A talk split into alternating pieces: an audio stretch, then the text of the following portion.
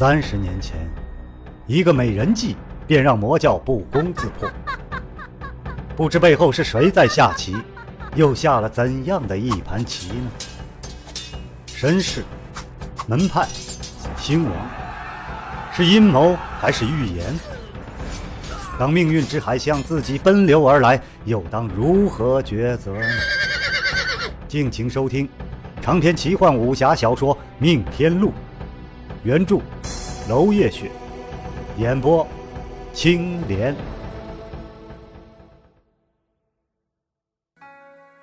第十四章赠帕。云州城内，萧剑尘不顾林军的抵触，亲热的挽着他。假装路人的瞩目有他的一半似的，他也的确是云州城的名人。之前的柳庄大会，他的事迹形貌可谓是传遍了云州城。而这一次一来，就有不少人对着他指指点点。可占据了全部风头的，依旧是他的朋友。云州闺秀比不得江南佳丽的明艳风流。他们多端方手里隐藏在面纱之后，只敢偷偷的掀开薄纱，远远看着这个舒适的美男子，暗暗派侍女偷送锦囊香花，希望她能够多留一会儿。哎呀，多谢这位小姐姐的香囊，只是我的朋友家中有杜甫，这香囊不如我替他收了吧。萧剑尘满脸轻浮，顺手就抢过香囊，直吓得那两位侍女花容失色，夺路而逃。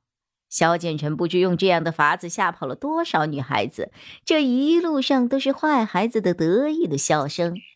前头又来了一个曼妙的女子，尖尖的瓜子脸，大大的桃花眼，浑身透着机灵劲儿，纤腰扭扭，双环颤颤，脖带飘飘，面容俏丽，吸引了一路的男人的眼光。萧剑尘已经等不及想看看她碰壁的样子，虽然觉得好可惜，但正是要紧啊。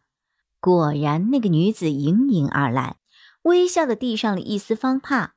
萧剑尘只觉得香气扑面而来，心砰砰乱跳，却咳了一声，假作正经，把台词又念了一遍，顺手便要夺过那丝帕。那女子却毫不慌张，反而迎了上去，笑道：“萧公子，这就是给你的。”竟然毫无扭捏之态。萧剑尘疑惑的展开了丝帕，上面绣着一只嫣红石榴。题词为“照眼红花应解语”，他猛地抬头，激动的有点口吃道：“他，他还好吗？”那女子嫣然一笑：“萧公子果然是多情之人，放心，姐姐安好。”萧剑尘喜道：“他在哪里？”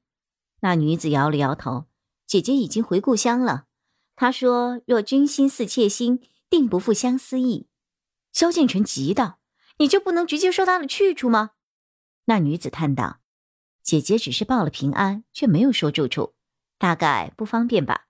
萧公子耐心等候便好。姐姐得遇郎君，小妹也替姐姐高兴啊。